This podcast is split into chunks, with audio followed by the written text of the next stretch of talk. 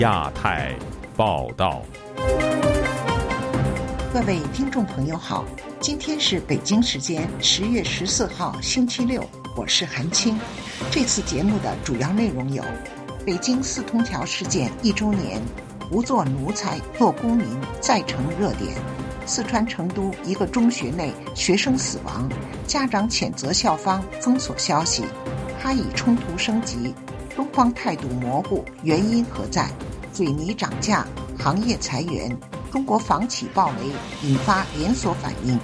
台湾大选观察，民进党参选人赖清德持续在各项民调领先。欢迎您收听亚太报道。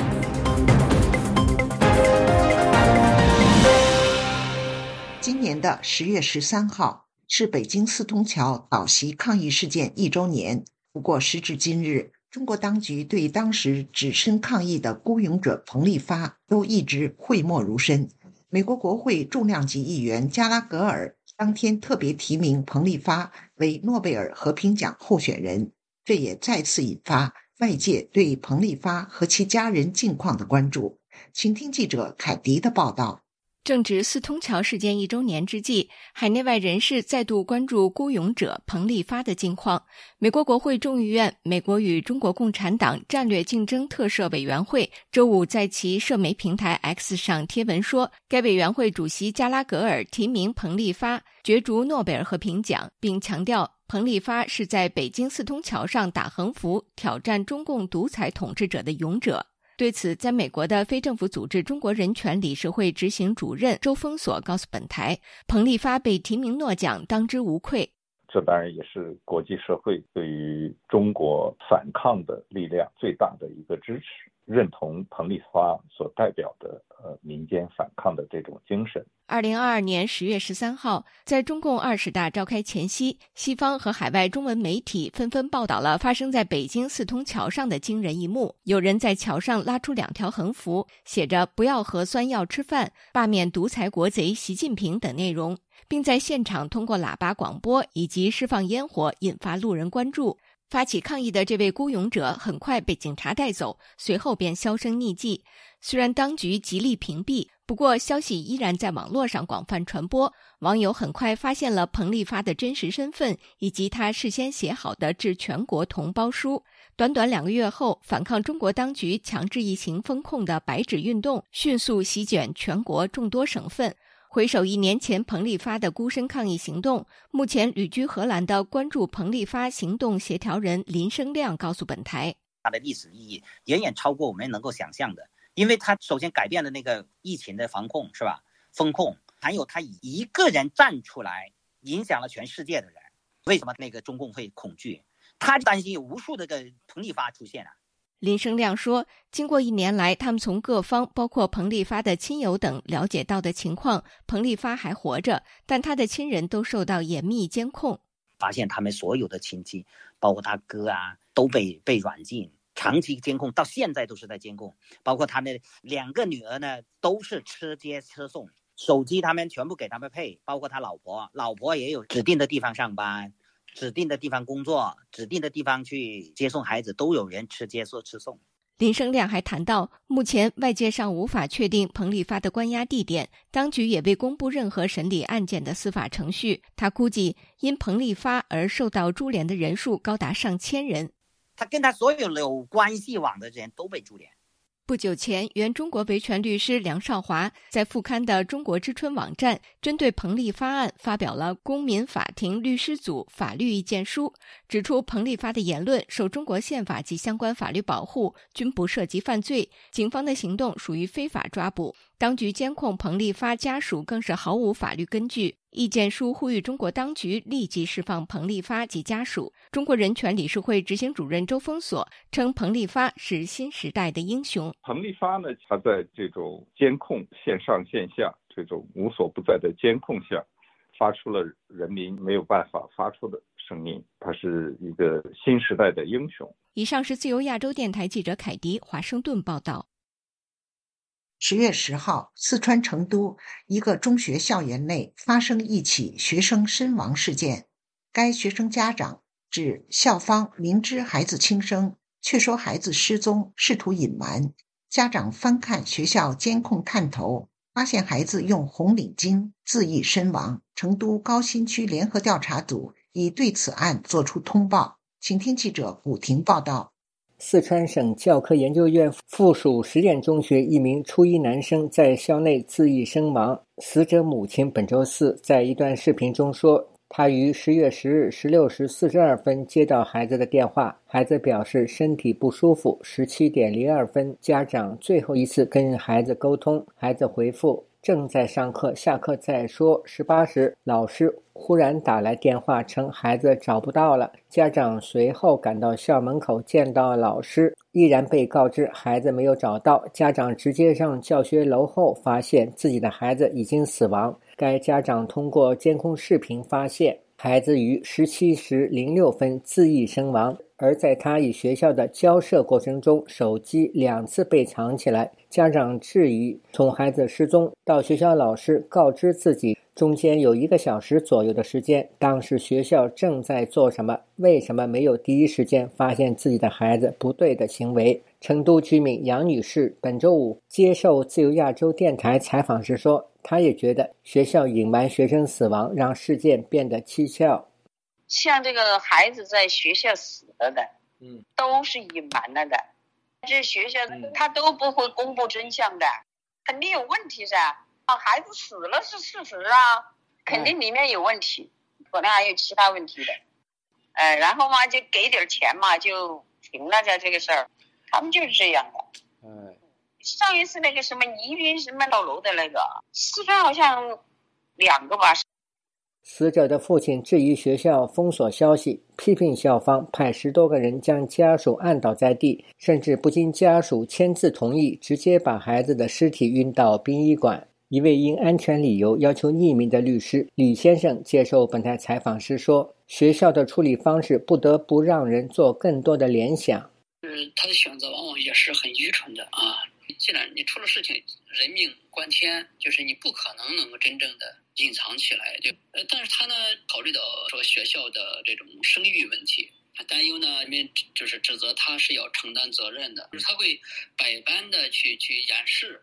在舆论的关注下，成都高新区联合调查工作组周五发布情况通报。经过公安分局通过现场勘查、法医检验、视频查证、走访调查，公安机关证实学生向某某自缢身亡。中国中学生自杀或意图自杀现象引起关注。根据二零零七年一月北京大学儿童青少年卫生研究所公布的中学生自杀现象调查分析报告显示，中学生五个人中就有一个人曾考虑过自杀，占样本总数的百分之二十点四，为自杀做过计划的占百分之六点五。自由亚洲电台记者古婷报道。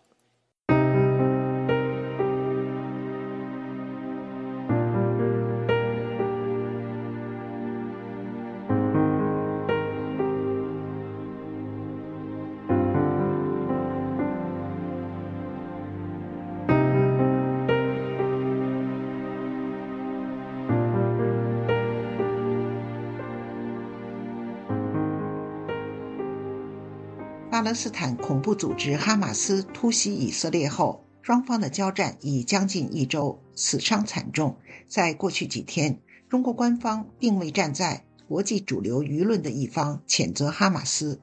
那么，中国的模糊态度是基于什么样的考量呢？请听记者唐媛媛的报道。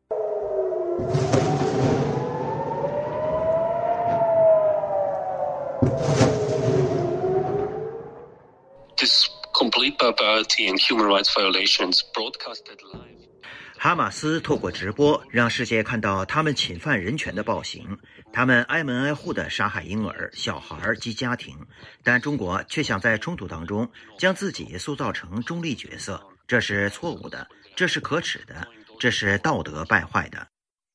长期关注中国与中东关系的以色列学者、以色列国家安全研究所研究员陶文雅，既悲伤又语带疲惫地告诉本台记者：“本台记者当时采访的时间是以色列凌晨三点，陶文雅正在战区协助以色列军方作战。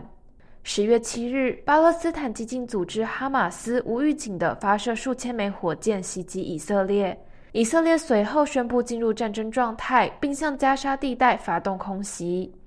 截至目前，双方的冲突已经导致至少两千八百人死亡，数千人受伤。外界普遍担忧，哈以冲突持续升级将造成当地进一步的人道灾难。不过，针对当前冲突，中国政府并未对哈马斯无预警的攻击行动发表直接的谴责。中国外交部发言人汪文斌周五在例行记者会上表示，巴勒斯坦问题是中东问题的核心，症结在于一直没有还巴勒斯坦人民一个公道。中方在巴勒斯坦问题上没有私利，始终站在和平一边，站在公平正义一边。对于中国模糊的表态，以色列外交部十月十三日在与中国中东问题特使通话时表示，以方对中国的态度感到非常失望。陶维亚就此分析表示，中国不愿意谴责哈马斯，是因为美中大国竞争的背景下，中国长期站在巴勒斯坦的一方。历史上，中国长久支持巴勒斯坦，因为在美国支持以色列的背景下，中国将自己视为平衡美国影响力的势力。华盛顿智库哈德逊研究所中东和平与安全中心研究员辛尼普则认为，中国是不愿意因为谴责哈马斯而破坏和伊朗的关系。哈马斯接受了伊朗庞大的支援，所以对于北京而言，反对哈马斯就是反对伊朗。所以，就算中国想要谴责伊朗，他也没有办法这么做。与此同时，中国不断呼吁巴勒斯坦及以色列应就两国方案进行协商。所谓的两国方案，指的是支持巴勒斯坦独立建国，在两方划分清楚领土后，推动以色列国与巴勒斯坦国和平共处。对此，悉尼普表示，中国不断强调两国方案的目的是想同时讨好以色列及巴勒斯坦，但是现在讨论这个议题并不现实。这两国方案不是今天可以办到的事。在哈马斯从事残忍暴行时，讨论两国方案不符合以色列的利益。哈马斯对于以色列而言是个国家威胁，像是在今天，哈马斯就把四十个婴儿人手分离。针对中国政府当前对于哈以冲突的模糊态度，陶文雅在采访的最后表示：“我想强调，中国现在的立场在这场冲突当中非常不重要。没有人在乎中国怎么看待这件事情，除了我，因为我是研究中国的学者。中国驻以色列大使到现在都还没有发声。在去年以色列受到恐怖袭击时，他的反应也是一样。”除了提醒在以色列的中国民众要小心之外，他什么话都说不出来。往最正面的角度去想，中国的行为可能是基于冷血的地缘政治考量；往最糟糕的角度去看，这就是道德败坏。自由亚洲电台记者唐媛媛，华盛顿报道。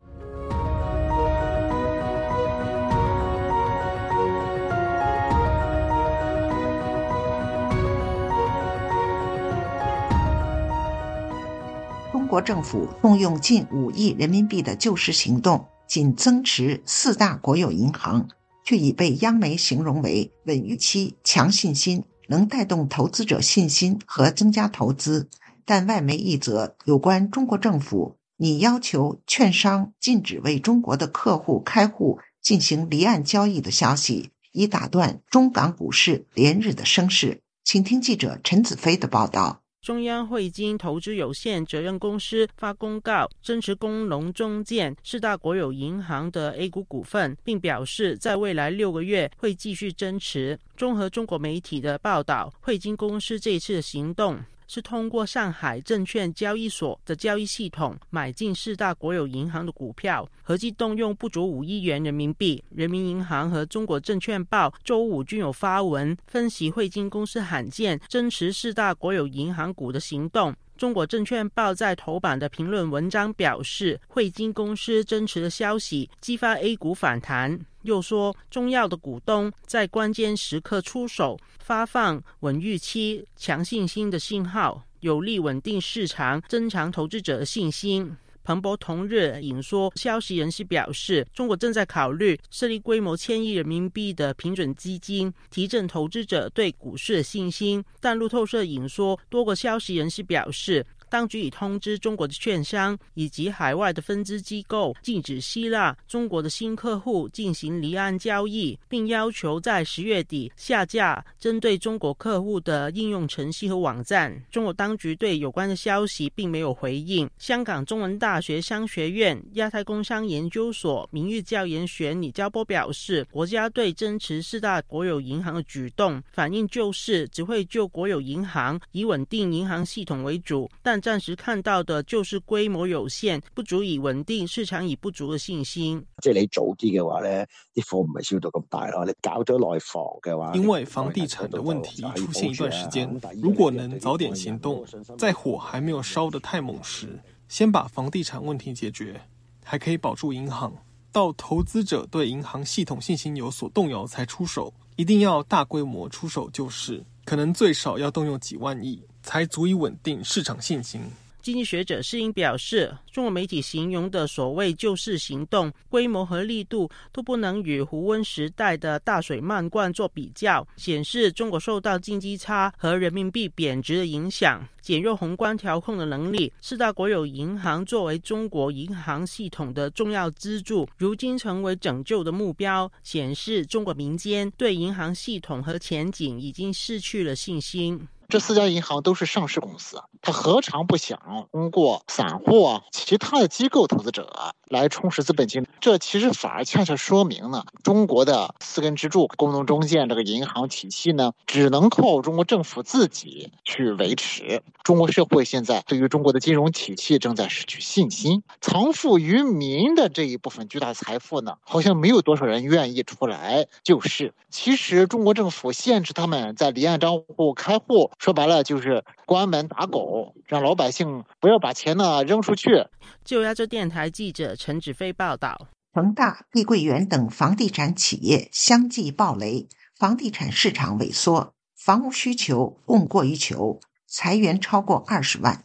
五月起，山东、山西、江西等近十个省市地区的水泥厂发布了限产计划，下半年水泥价格突然上涨，请听记者古婷的报道。五月份起，山东、山西、江西、四川、湖南、河北、贵州等近十个省市水泥厂发布了非采暖季错峰生产计划，众多企业裁员降薪。但是到九月份，水泥价格突然上涨。据证券时报网报道，今年以来水泥行业量价双减，在三月至五月旺季落空背景下，四季度的传统销售旺季终于有了一些波动。九月中旬以来，安徽、江苏、浙江、辽宁、湖南等多个地区密集上调水泥价格，上调幅度在每吨十五元至五十元之间。资深时事评论人士蔡胜坤认为，水泥价格上涨可能是因为政府对市场进行干预的结果。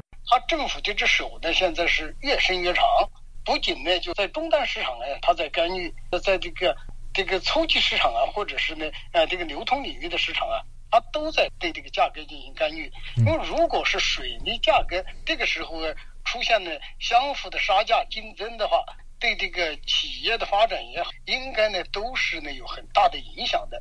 蔡申坤说，目前中国投资及建筑领域并没有起色，市场对水泥的需求极其有限。如果水泥厂竞相压价，可能导致整个水泥行业出现亏损，那就会延伸到其他的这个行业，都会呢带来亏损。所以在这样的一种情况下，我觉得呢，政府它现在呢从源头啊来控制这个价格，不让呢呃这些水泥企业啊这些厂家压低价格，扩大产量。中国十一节前的一周，全国水泥市场价格每吨三百六十六元人民幣。环比上涨三元，价格上调区域主要为上海、江西、湖北、湖南及河南。其中，河南地区自九月二十六日起增加了错峰生产十五天，水泥价格被推高每吨三十元，两次累计推高六十元。此外，中国国家统计局十月八日发布的九月下旬重要生产资料市场价格变化情况。煤炭产品价格相比九月中旬普遍大涨，比如焦炭，本期价格为每吨两千二百一十六点七元，较上期涨百分之九；江苏时事评论人士张建平对本台说：“除了房地产建设，政府基础建设也需要大量水泥。”他说：“主要水泥涨价，它因为市场需求，还有一个呢，这个原材料的涨价，主要是一个基础建设建设。”中国房地产巨头恒大创始人许家印被捕，加剧了其他房地产公司裁员的速度。据报，碧桂园旗下三十家设计院。分公司集体解散，两千名员工被裁员。评论人士姚女士说：“未来十年对普通人来说，工作将会越来越难找。百分之八十的企业不得不退出市场，不裁员怎么可能？现在只是开始，后面还会加速。不要以最近啊，很多大厂都在裁员，很多人都会觉得哇，现在找工作越来越不好找了。”自由亚洲电台记者古婷报道。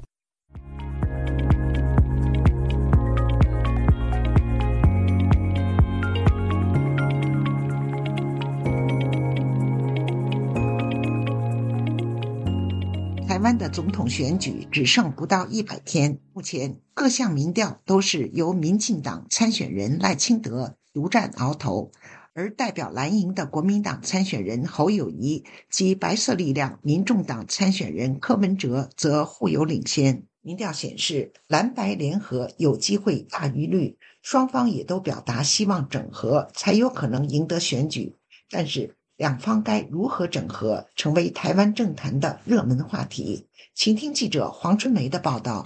蓝白阵营达成共识，这一次会谈前后都将举行记者会，会中也会全程录影。在会谈前，柯文哲十二日在脸书抛出，希望会议能以公开透明原则确认如何进行政策辩论与公正民调，推选最强的候选人，促成二零二四年政党轮替，回应人民的期待。他在会前曾质疑：也不辩论，也不民调，那干什么？侯友谊在接受媒体专访时表示，两党既然要合作，就要包容不同意见，一定要不设前提才可以谈下去。合作方式有很多，应该不止民调，民调只是参考依据，不是唯一方法。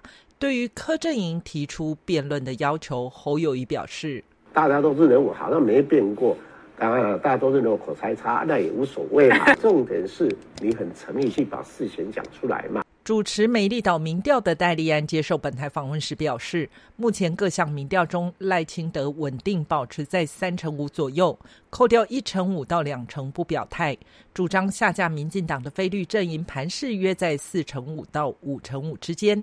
以美丽岛所做的民调，柯文哲最高层到百分之二十八左右，在蓝营支持者回流后，双方都在百分之二十上下震荡，无法进一步拉抬。现在大家看蓝蓝白合的可能性低，就是就是所谓的正负的问题。之前国民党的态势一定是侯不可能当副的，柯比方来讲，呃，他当呃副总统的话，基本上这样的组合。